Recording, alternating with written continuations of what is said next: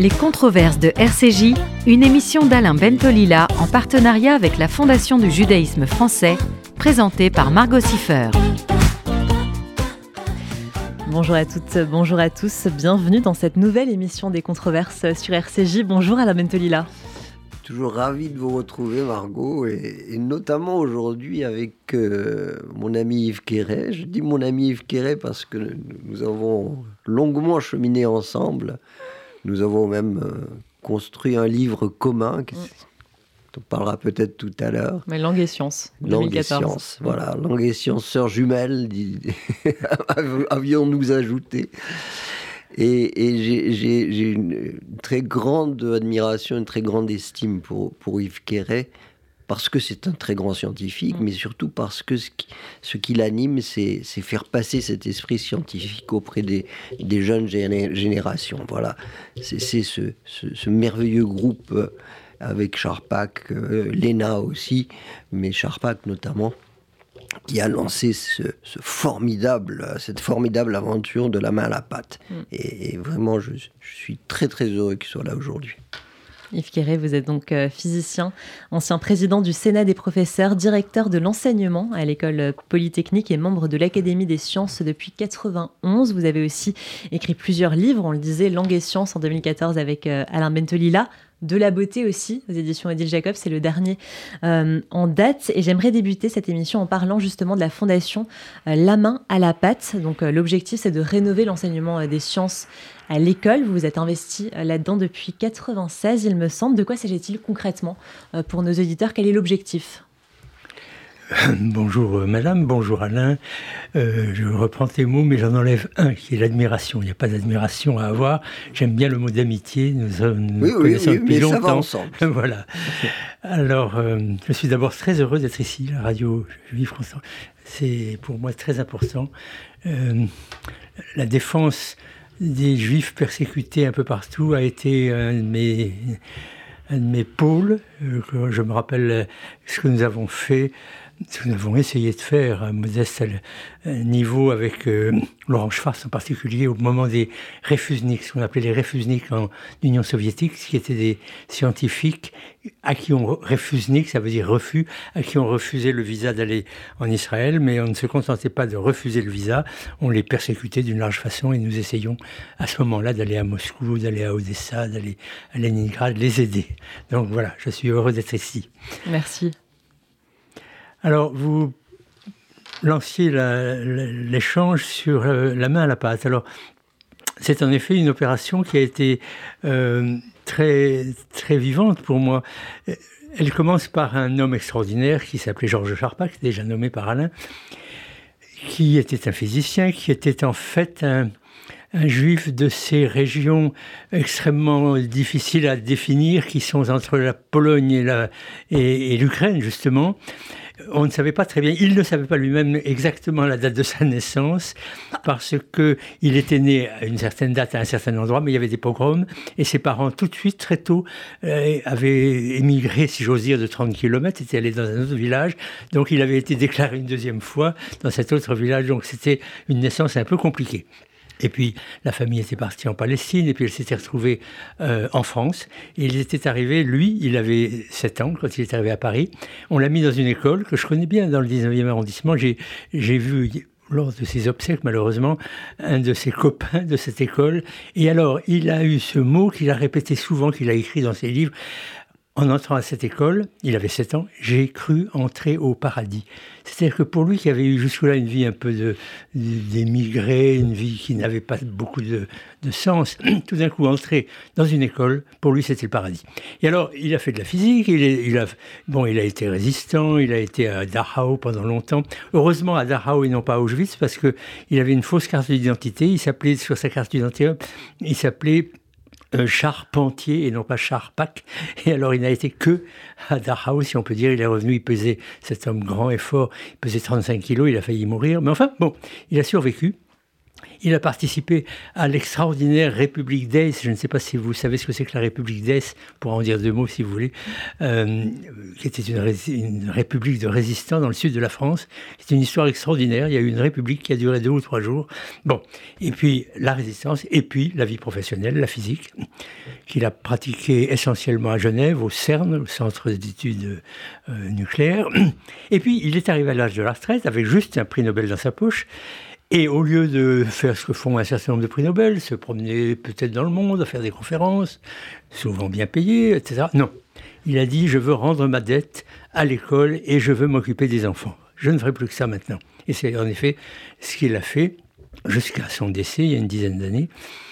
Et pour lui, s'occuper des enfants, c'était au fond euh, leur apprendre de la science élémentaire à l'école primaire. Il ne s'occupait que du... Au début, nous nous sommes occupés avec lui, Pierre Léna et moi, on l'a rejoint très vite, et nous sommes occupés des maternelles et des primaires.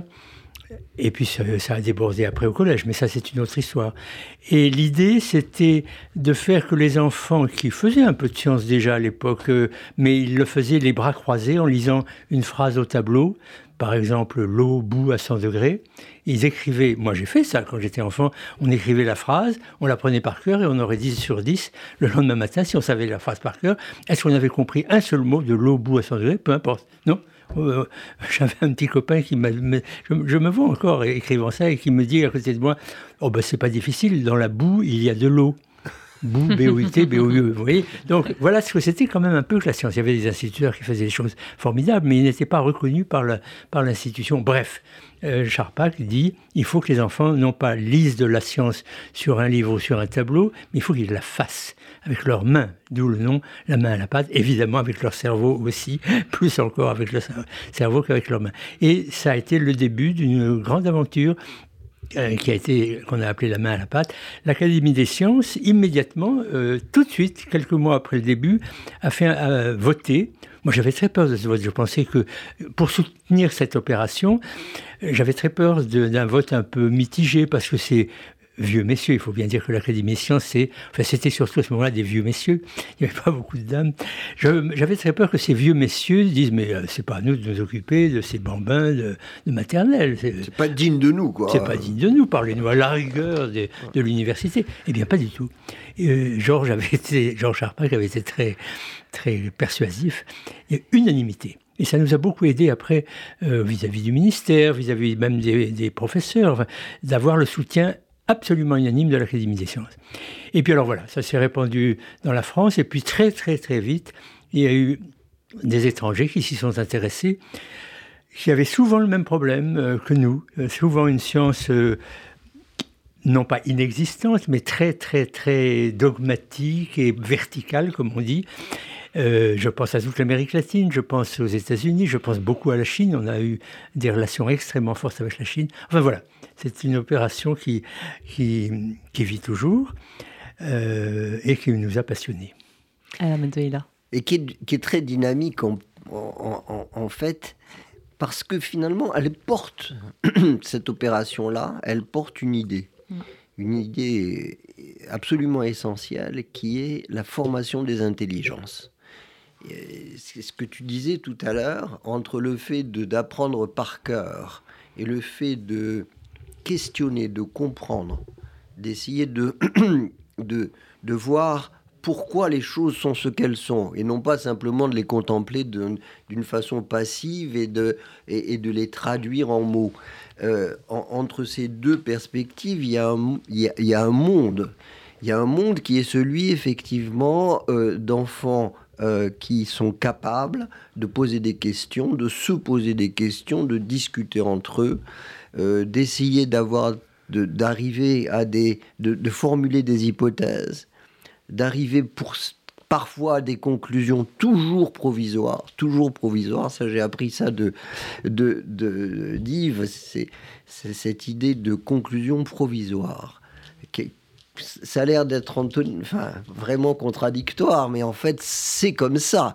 Une conclusion est provisoire parce que euh, la science euh, et, les, connaissances avancent et que à un moment donné ou à un autre, on remettra en cause certaines choses qu'on tenait pour certaines.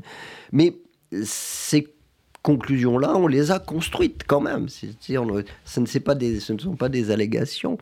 Et alors, moi, ce qui m'a séduit vraiment dans la main à la pacte, euh, parce que de mon côté, j'avais à peu près cette ce même questionnement, c'est que derrière, il y a cette idée de former des enfants et des, former des enfants et plus tard des citoyens qui soient des citoyens euh, autonomes, euh, qui soient capables de réfléchir par eux-mêmes, qui soient capables de confronter euh, des réalités, et surtout quelque chose que, que, dont nous avions beaucoup parlé lorsque nous avons écrit ce livre ensemble, cette idée selon laquelle l'esprit scientifique, c'est celui qui permet d'aller plus loin que l'œil, c'est-à-dire qui, qui, qui dépasse l'évidence.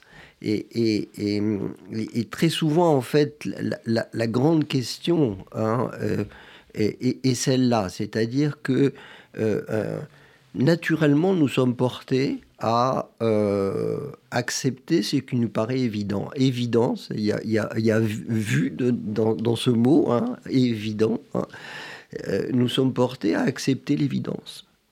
Oh ben on le voit bien, mais tu le vois bien.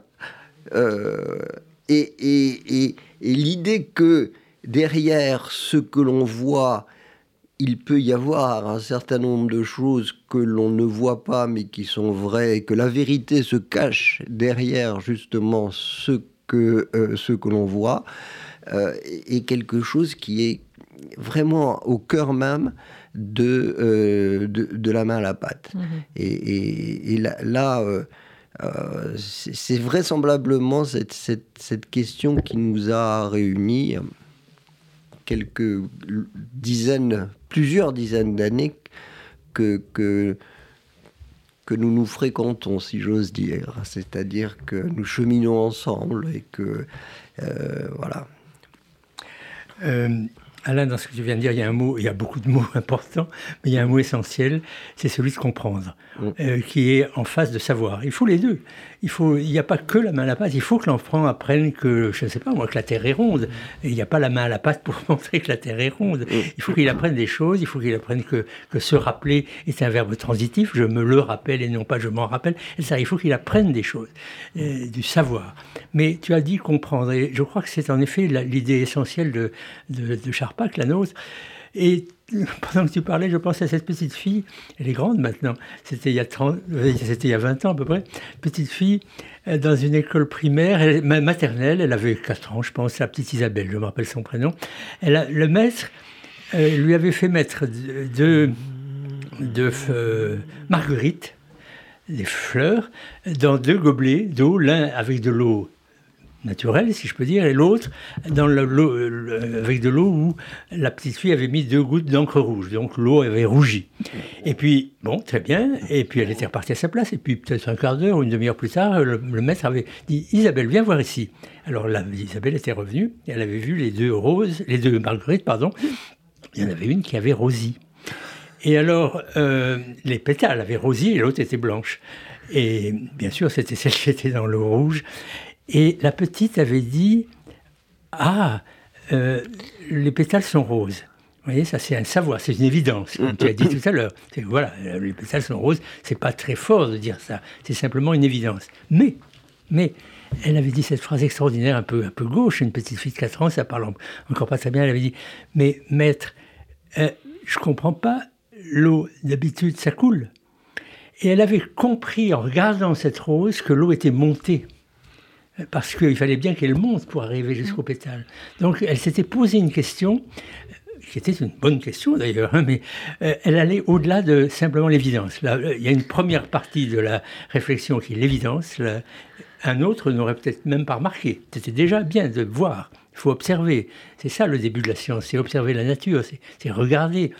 Et puis, deuxièmement, se poser une question. Il y a une double évidence dans, ce dans, dans, dans, cette expérience, parce qu'il y a, il y a les, pétales qui rosissent, bon, on voit, hein. et puis il y a, il y a la connaissance d'un monde évident, voilà. qui est que l'eau descend. descend. elle ne monte pas. Voilà. Et, elle met en, elle, met en présence, les, deux, les, les, deux, et elle dit, si les pétales, enfin je glose, hein, si les pétales sont roses, c'est certainement parce que l'eau est montée. Et elle ne devrait pas monter. Elle ne devrait pas monter. et c'est toujours cette, petite fille de, 4 ans montrait un esprit, disons-le, scientifique très poussé. Et alors, euh, le maître a félicité, dit oui, oui, oui. Et alors, euh, comment est-ce qu'elle a pu monter? Alors après, euh, après, il y a le comment. Et alors là, le maître ne pouvait pas évidemment faire ce que le maître a fait. Le maître a fait très intelligemment une petite opération. Il a fendu la tige et hmm. il a montré avec un petit microscope. Il y a souvent des petits microscopes tout simples dans les écoles. Ouais. Des petits tubes. Peut-être, non? Des petits tubes. Ça aurait pu être une loupe à la limite. Des petits tubes, des tout petits tubes. Et elle lui dit. Et alors il leur a dit. là, il faut bien apprendre verticalement quelque chose. Il leur a dit. Ben voilà, quand l'eau est dans un tout petit tube, elle monte. Ça s'appelle la capillarité. Alors, c'était très drôle. Il essayait d'apprendre ce mot parce qu'il y a des mots qu'il faut apprendre aussi. C'est toi, euh, les, les mots. Pu leur dire cap. Cap, cap, qu'est-ce que c'est Cap, cap, chapeau, chef, voilà. cap. Oui, oui, oui, oui absolument. Alors, il, aurait dû dire ça, mais il n'est pas allé jusque-là, mais tu as raison. Et c'est là que la langue rentre en. Mais la langue est là. Avec la science, la langue est tout de suite là. Alors, il y avait ce mot capillarité. Alors, Isabelle dit bien capillarité, capillo. Bon, et puis, petit à petit, il leur a expliqué un tout petit peu mieux, et puis les enfants ont appris le mot de capillarité, etc. Voilà, voilà un exemple de ce que tu disais. Tu vois Voir, puis, puis poser une question, essayer de comprendre. C'est Platon en fait, quelque part. Hein, quelque part, c'est Platon. Hein. Platon euh, qui, nous, guide dans sa caverne euh, qui, et qui dit euh, imaginez qu'il y ait un certain nombre de gens enchaînés qui, font, qui, ont, qui sont dos à l'entrée de la caverne. Et ils voient sur la paroi qui est devant eux, ils voient des, des ombres avancer il voit des ombres avancer portant des, charges, euh, etc. Bon. Et puis, euh, il dit, euh, bon, il, ne voit que cela, et leur conquête sera de pouvoir se retourner, avoir le courage de se retourner vers la lumière pour aller vers le ciel de la vérité et de la beauté puisqu'il associe hein, ces, deux, ces deux éléments, vérité et beauté. Et, et, et, cette, et il dit en fait, le, le, l'honneur de, l'homme est justement, enfin il dit pas ça comme ça, c'est moi qui glose, hein, mais l'honneur de l'homme, c'est justement euh, euh, de, de, de, dépasser euh, ces ombres qui nous sont proposées pour voir derrière euh, la vérité et la beauté dans le ciel euh, lumineux, qui, dont, dont, la, dont la vision est, est, douloureuse, dit-il, parce que c'est difficile de regarder la vérité et la beauté en face. Et, là, là la main à la enfin, il me semble en tout cas que la main à la pâte va dans ce sens-là, c'est-à-dire dépasser, avoir le courage d'aller un peu plus loin, ne pas se contenter d'eux. Euh, euh, Raisonner aussi. Ne jamais, ne jamais se fier, mm. finalement, simplement à ce que l'on a sous les yeux. C'est, mm.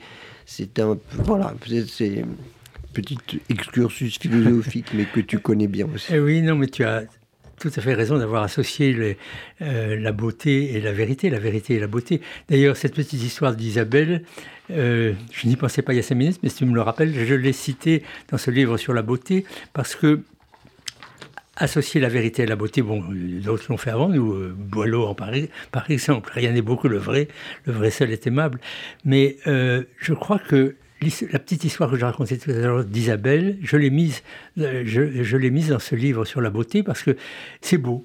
C'est pas seulement intéressant, c'est pas seulement touchant, il y a une beauté intrinsèque de cette vérité qui est en train de naître dans la tête, dans le cerveau de cette petite fille.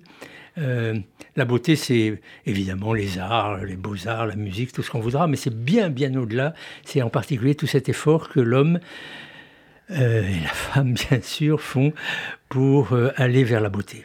Vers la, vers la beauté et vers la vérité, ce qui va ensemble. Et comme tu le disais, y a, la vérité est elle est au fond asymptotique, pour employer un mot qui exprime une courbe qui va vers une limite, mais qui n'atteindra jamais. Qui n'atteindra mm. jamais. La forme de la Terre, par exemple, en donne une bonne image. La Terre a été longtemps plate. C'est évident que la Terre est plate. Pour nos ancêtres lointains qui cultivaient un petit champ de terre, la Terre était forcément plate. Puis il y avait un bord, il fallait pas tomber, si possible, sur le bord. Et puis, elle est devenue courbe. Parce qu'on a vu, euh, c'est bien connu, les mâts, c'était sur le bord de la Méditerranée, les, bords de mer sont souvent des lieux de culture et d'observation, et on a vu les mâts qui montaient des bateaux avant de voir le bateau, bon, euh, etc. Donc, oui, c'est-à-dire quand le bateau arrivait... Euh, Au lieu d'être tout petit, lointain et grossir, eh ben non, pas du tout, on voyait le mât, puis, puis le pont, puis le bateau. C'est ça, il, émerge. Il, émerge, quoi. Donc ça veut forcément dire que la Terre n'est pas plate.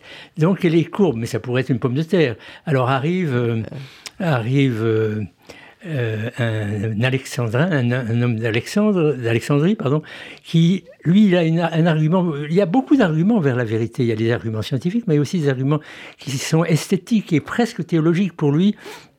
Euh, au fond, oui, la Terre était courbe, mais il fallait qu'elle soit belle. Et quelle est la courbe la plus belle? Quelle est la, plus exactement le volume le plus beau qui soit courbe? C'est la sphère. Donc la, la sphère est sphérique, il n'en avait aucune preuve. Mais la Terre est sphérique, et, il, s'en sert pour mesurer son rayon. Bon. Et puis la Terre sphérique, mais arrive M. Newton qui dit, mais euh, M. Galilée nous a dit qu'elle tournait sur elle-même. Il ne l'a pas démontré d'ailleurs.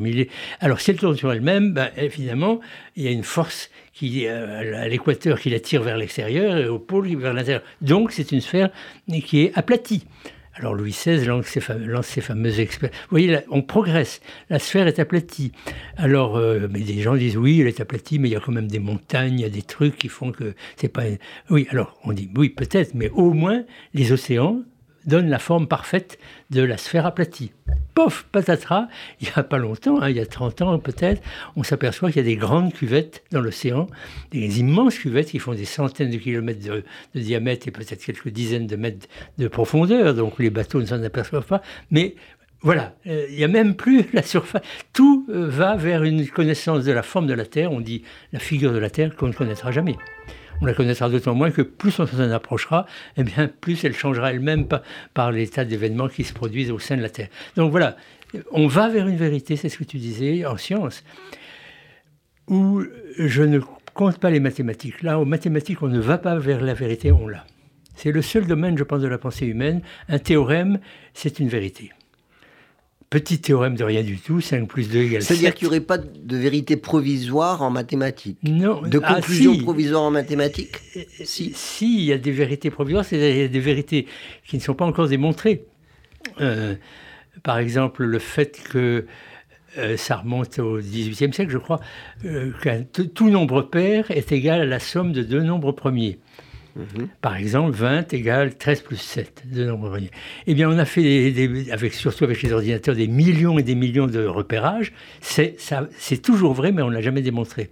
Donc, il y a des cas où euh, on, va vers on a une pseudo-vérité, mais elle n'est pas encore démontrée. Mais la plupart du temps, les théorèmes sont démontrés. Et ça, ce sont des vérités absolues. C'est le seul domaine, je pense, de la pensée humaine où il y a une vérité qui est totalement intouchable. Encore une fois, personne ne pourra démontrer que 5 plus 2, c'est autre chose que 7. Et alors, tandis que dans ce qu'on appelle souvent la science, c'est-à-dire la physique, la géologie, la chimie, la biologie, etc., etc., tu as très bien dit, la, vérité est une vérité vers laquelle on va, mais qu'on n'atteint jamais.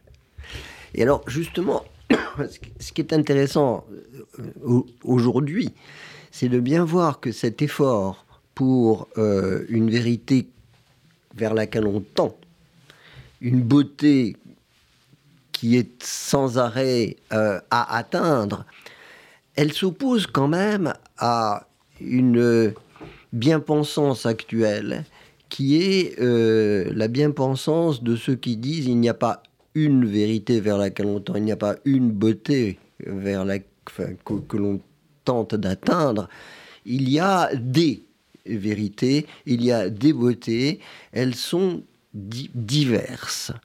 Et euh, cette, diversité-là euh, est respectable et notamment est à respecter par l'école.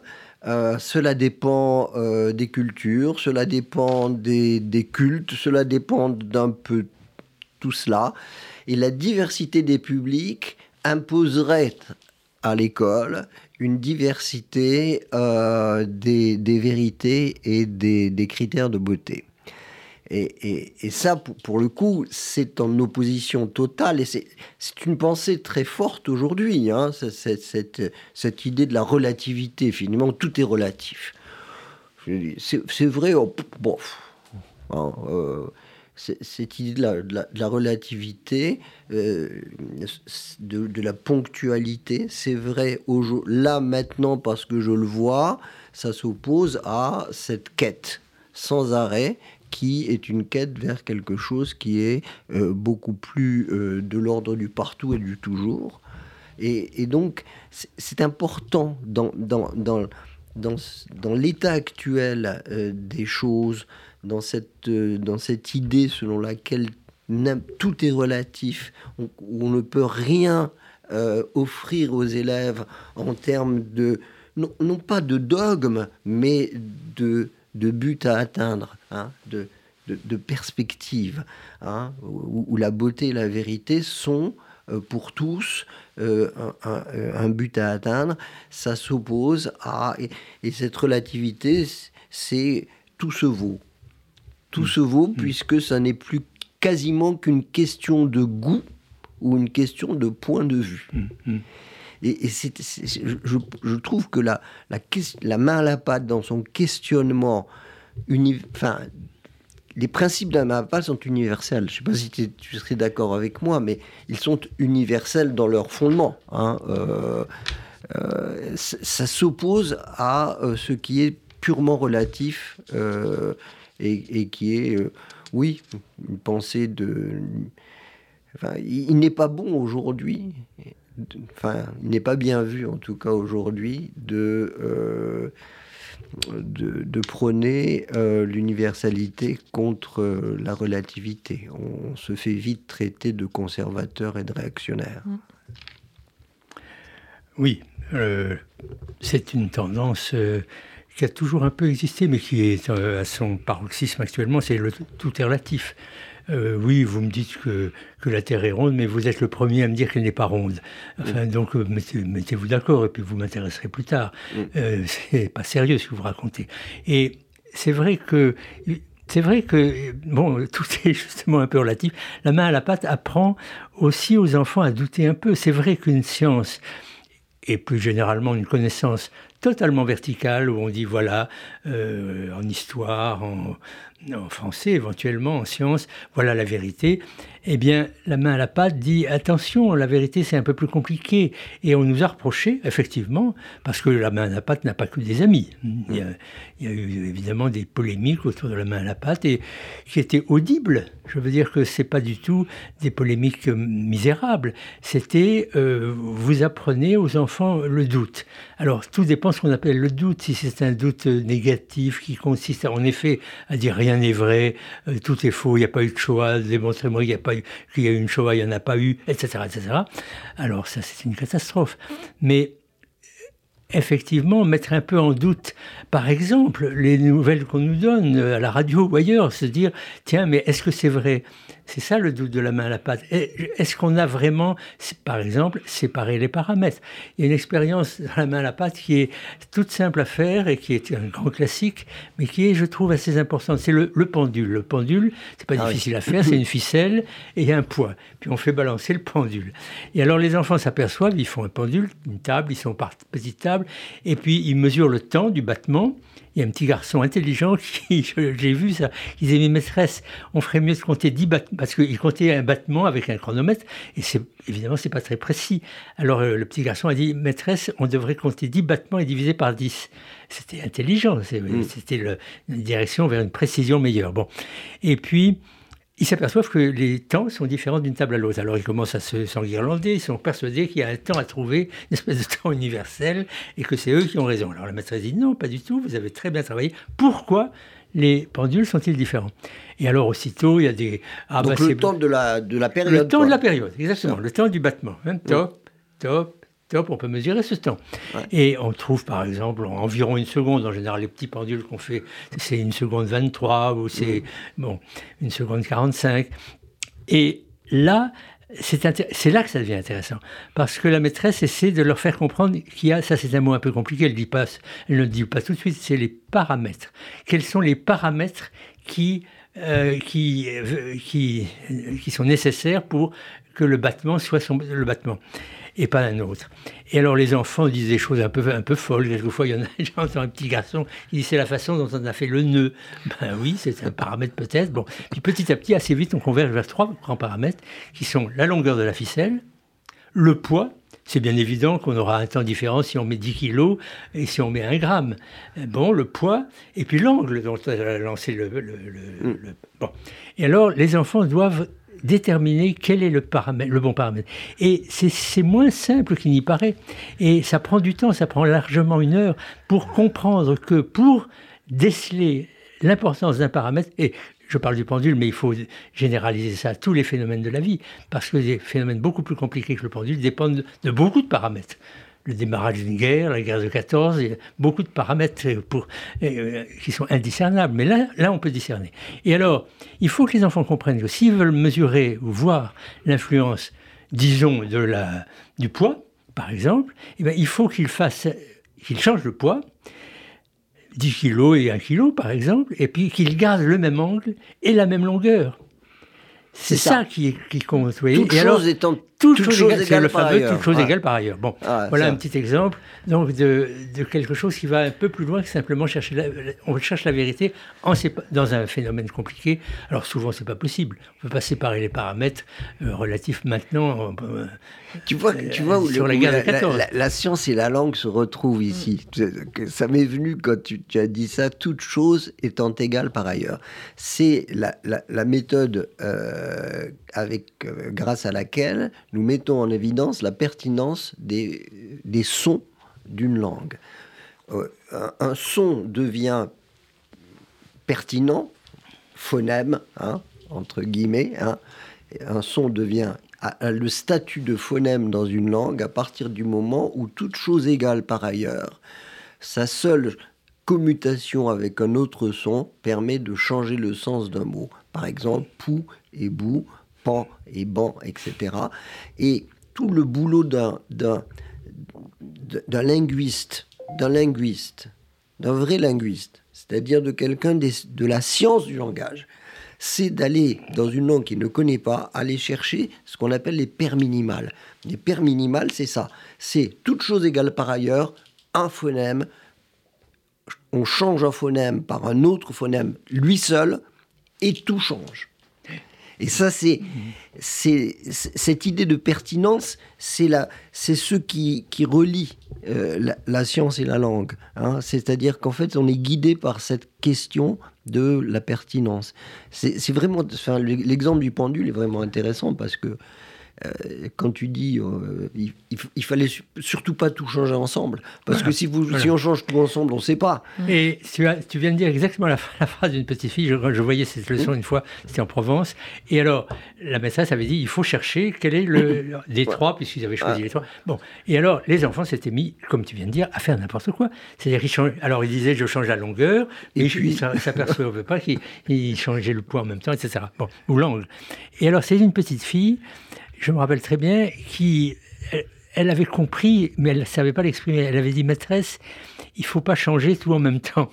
ben voilà, elle avait compris. Alors, juste pour terminer, on se dirige, j'ai l'impression, d'après ce que tu as dit, vient de dire, vers le, les liens entre science et langage, mais juste pour terminer l'histoire du pendule, les enfants avaient changé évidemment le poids et ils étaient sûrs que c'était le poids. Puis ils s'étaient aperçus qu'ils mettaient un, kilo ou 10 grammes, c'était le, même temps. Euh, donc, ce n'était pas le poids.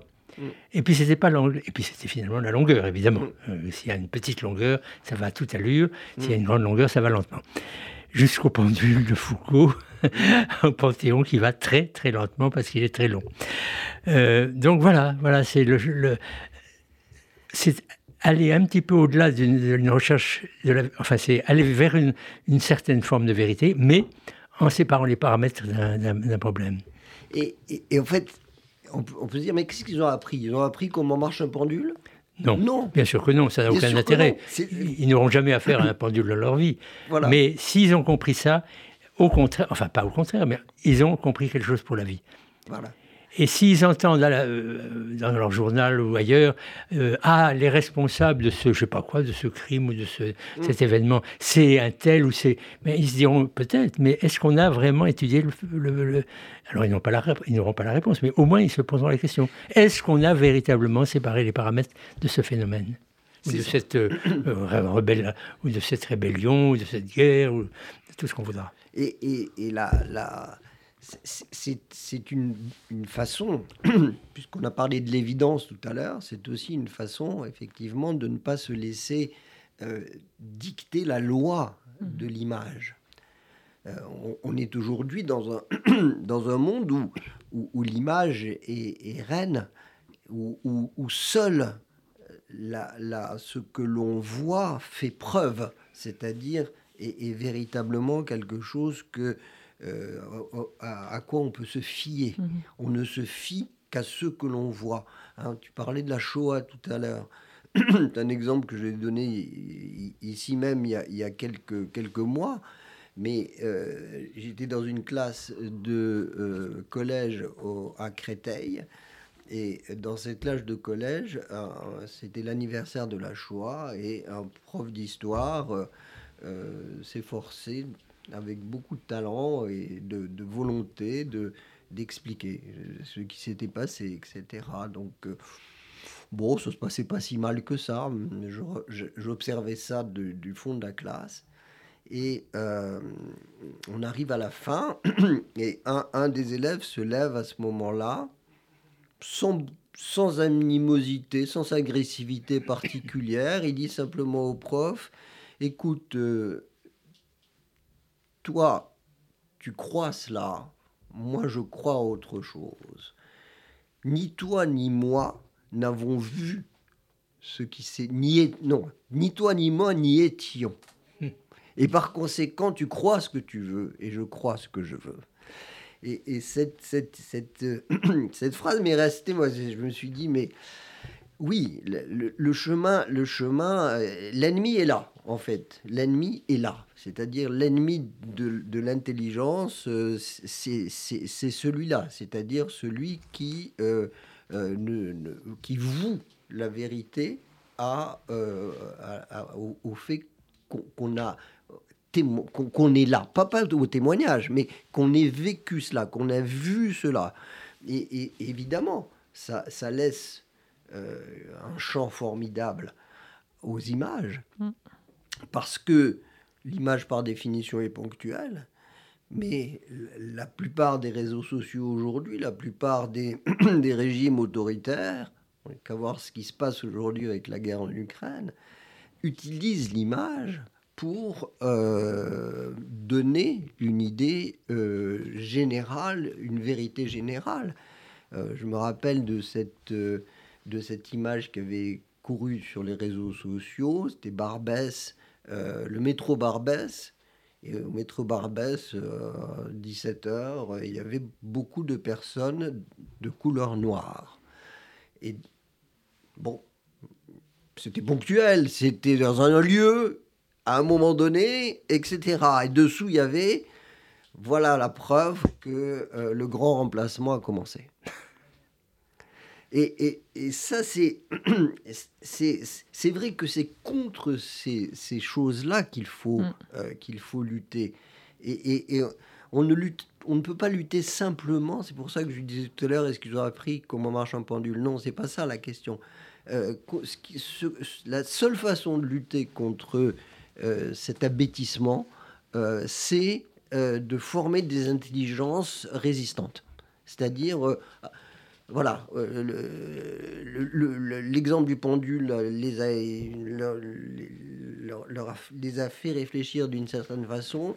Il faut veiller à ce que cette façon de réfléchir, de questionner, de se positionner, le doute dont tu parlais tout à l'heure, et que tout cela nous permette effectivement euh, d'avancer euh, sur d'autres sur d'autres questions.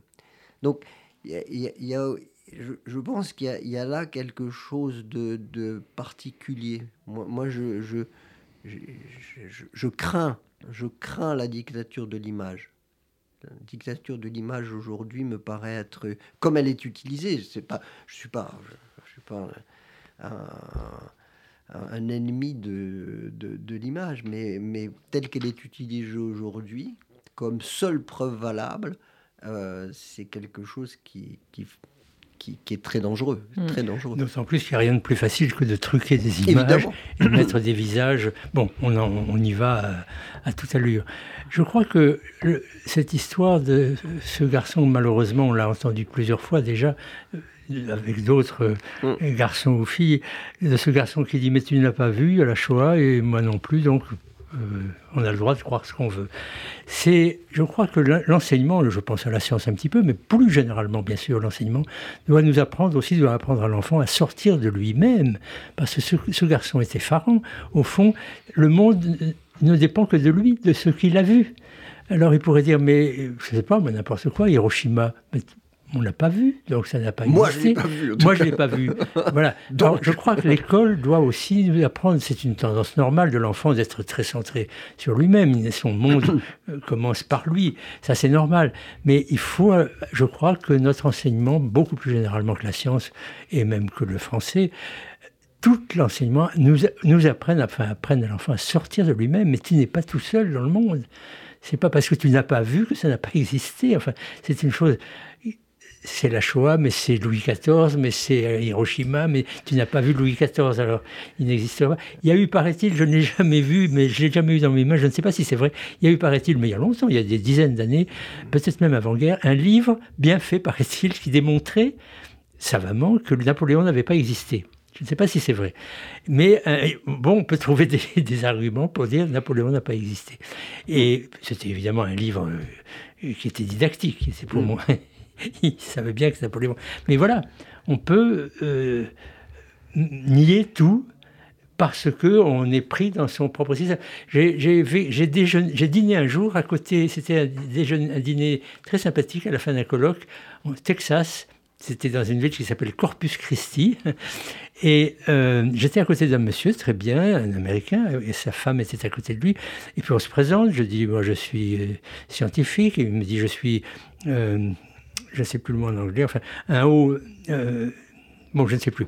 Mais c'était l'équivalent un petit peu en France d'un inspecteur d'académie. C'est un, mm. monsieur important dans le système euh, scolaire euh, du Texas. Et alors il me dit, ah monsieur, vous êtes, ah, très gentiment, il me dit, monsieur, vous êtes scientifique, alors peut-être vous croyez à l'évolution.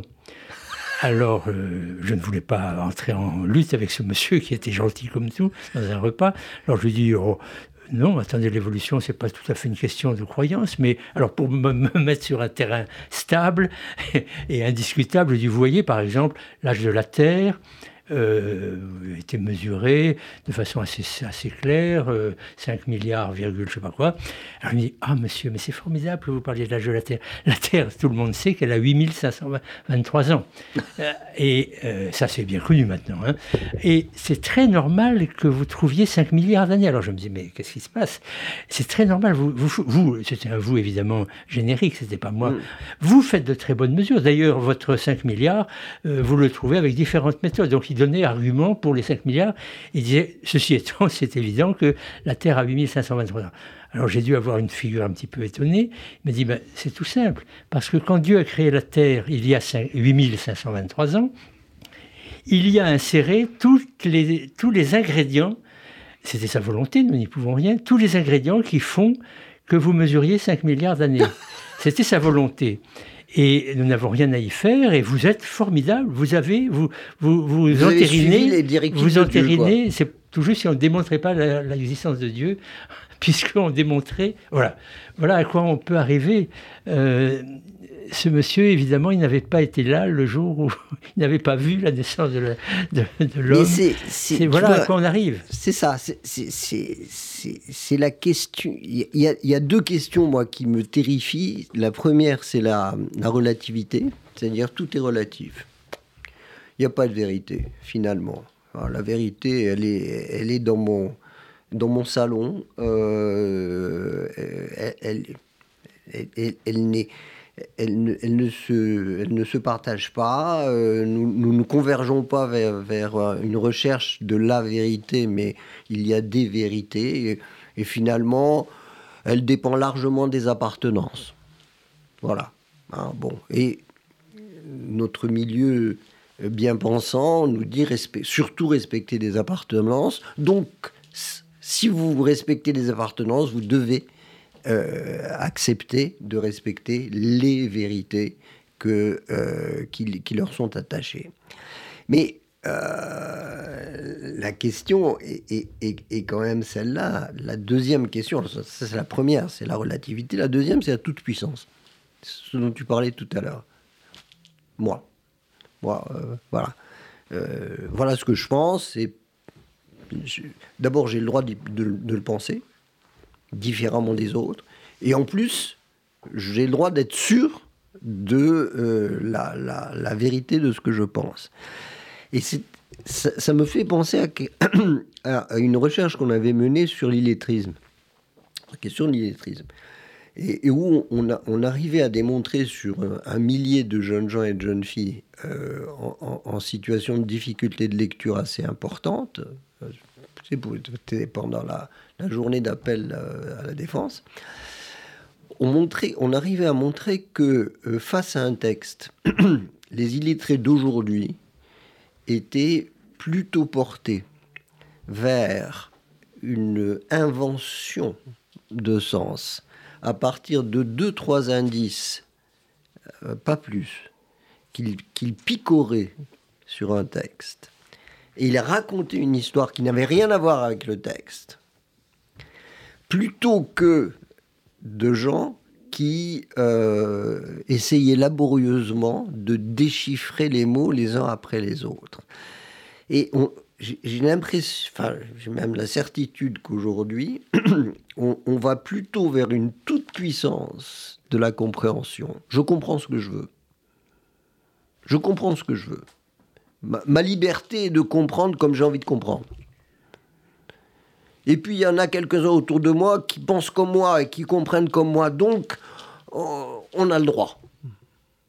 Une espèce de, de, syndicat euh, de, euh, de, de, la, de l'opinion, de la croyance plutôt d'ailleurs, syndicat de la croyance. Et donc à partir de ce moment-là, effectivement, on se rend compte que la lecture en les lecteurs en difficulté ont plutôt tendance à aller vers cette toute puissance d'une compréhension qui ne dépend que d'eux, qui évacue l'auteur et le texte, parce que l'auteur et le texte, c'est terminé. Euh, on, a pris trois mots et on se raconte son histoire. Et, on, rejoint sur le français euh, ce que l'on peut avoir sur un certain nombre de préjugés, de présupposés scientifiques contre lesquels il faut lutter. Et, ce qui nous rapproche avec Yves, c'est justement cette volonté de dire attention, attention, allez, moi je dis aller chercher dans le texte, tout le texte, que le texte, ce qui vous conduit à qui, vous, qui approche de ce qu'un auteur, disparu souvent, a voulu dire. Et, et, ce que tu dis là tout à l'heure, sur ces différents exemples que tu as donnés, c'est aussi cette idée que finalement, euh, il faut aller chercher mhm. euh, cette vérité, non pas comme en termes de préjugés, mais en termes de quête. Quête-conquête, en fait. Euh, alors, oui, évidemment. J'aurais juste une, nuance ici, peut-être, euh, aussi bien que j'adresse à toi qu'à moi, qui est que je me méfie un tout petit peu du, ce qui pourrait vite devenir le c'était mieux avant. C'est-à-dire que, au fond, ce que nous reprochons à notre temps, moi je pense que ça a toujours existé sous des formes différentes et c'est plus apparent maintenant. Par exemple, simplement, euh, bon, pour prendre le problème religieux qui est frappant dans nos, dans nos écoles, eh bien, les religions différentes existaient déjà, mais elles étaient plus séparées. Maintenant, tout se mélange, donc des choses qui existaient deviennent plus apparentes, mais elles existaient. L'analphabétisme des, jeunes, le fait qu'ils savent c'est vrai, euh, au baccalauréat, ils, font des fautes d'orthographe, etc. Moi, quand j'étais, ça remonte très très loin. Quand j'étais, je faisais mon service militaire, j'étais comme on était à l'époque, aspirant. Je recevais tous les deux mois un petit contingent de 20 jeunes qui étaient à l'époque presque tous ouvriers ou paysans. À l'époque, on était ouvriers ou paysans en France. Il y avait quelques bon.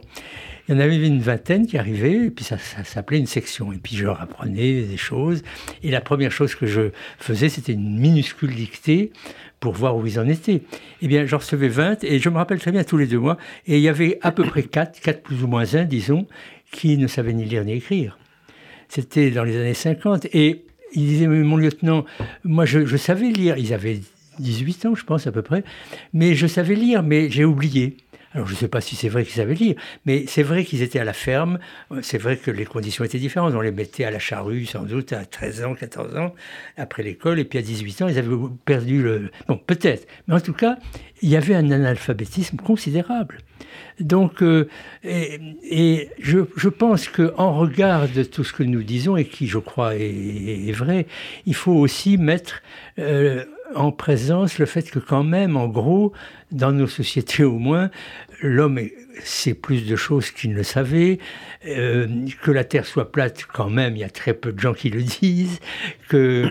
Euh, euh, voilà, que la Shoah n'existe pas, il y a quand même très peu de gens qui le disent, etc., etc. Donc il faut être sur le front de bataille, je suis tellement d'accord, immédiatement, mais voilà, je crois pas que ce soit forcément nouveau. Les, expressions sont différentes, bien sûr. Euh, plus, plus visibles. Elles sont plus, beaucoup plus visibles, voilà. Plus et, mais, plus entendues. Voilà, mais je repense à quand j'étais enfant aux gens, aux personnes un peu âgées qui, qui, qui étaient donc nées bien avant le siècle précédent. Ben, je crois qu'ils ne savaient pas grand-chose en, en, matière de, d'histoire, de, enfin, sauf des gens très cultivés. Mais j'hésiterais à, jeter une pierre unique sur notre époque. Non, non, mais tu as raison, tu as raison. Il faut se garder de, de, cette nostalgie d'un passé euh, rêvé. Euh, je, suis parfaitement d'accord avec toi. Ce que je voulais souligner, c'est simplement le fait, si tu veux, que euh, il y a deux façons de mal lire. La première façon de mal lire, c'est la, la difficulté de déchiffrage. C'est-à-dire que on déchiffre, on oralise laborieusement syllabe après syllabe. Et on est tellement fatigué, épuisé qu'on laisse tomber et qu'on ne fait pas de sens. La deuxième, c'est celle qui consiste à faire du sens sans pratiquement euh, le texte lui-même, c'est-à-dire à ce que le texte serve de prétexte à quelque chose. Et la question que je me pose, qui va dans le sens de, de tout ce que tu as dit jusque-là, c'est est-ce qu'on a gagné au change? Est-ce qu'on gagne au change en passant du labeur à euh, l'invention toute puissante? C'est la grande question que je me pose. Et c'est une question, je crois, qui va rester ouverte parce qu'on me dit que c'est la fin euh, de cette émission déjà. On va vous réinviter pour. Une heure euh, ne nous suffit pas. Une heure, oui, effectivement, c'est fort intéressant. Bah, vous pourrez revenir pour, euh, pour continuer avec grand ah plaisir euh, cet échange. Merci beaucoup, Merci d'avoir été euh, notre invité. Très heureux d'être ici avec vous deux. Merci. Je le rappelle, Yves Quéré, vous êtes donc vous êtes physicien, ancien président du Sénat des professeurs, directeur de l'enseignement à l'école polytechnique, membre de l'Académie des sciences. Vous avez aussi écrit plusieurs livres, notamment Langue et sciences avec Alain Bentonia. C'était en 2014. Et j'y viens de la beauté aux éditions Édile Jacob. C'est le dernier. Merci beaucoup, merci Alain Ventolila. On vous retrouve euh, en septembre prochain. Ben oui. Nouvelle rentrée euh, sur RCJ. Longue, vous allez, vous allez me manquer. On se retrouve effectivement euh, en septembre. Merci beaucoup de nous avoir suivis et très bonne journée à l'écoute de RCJ.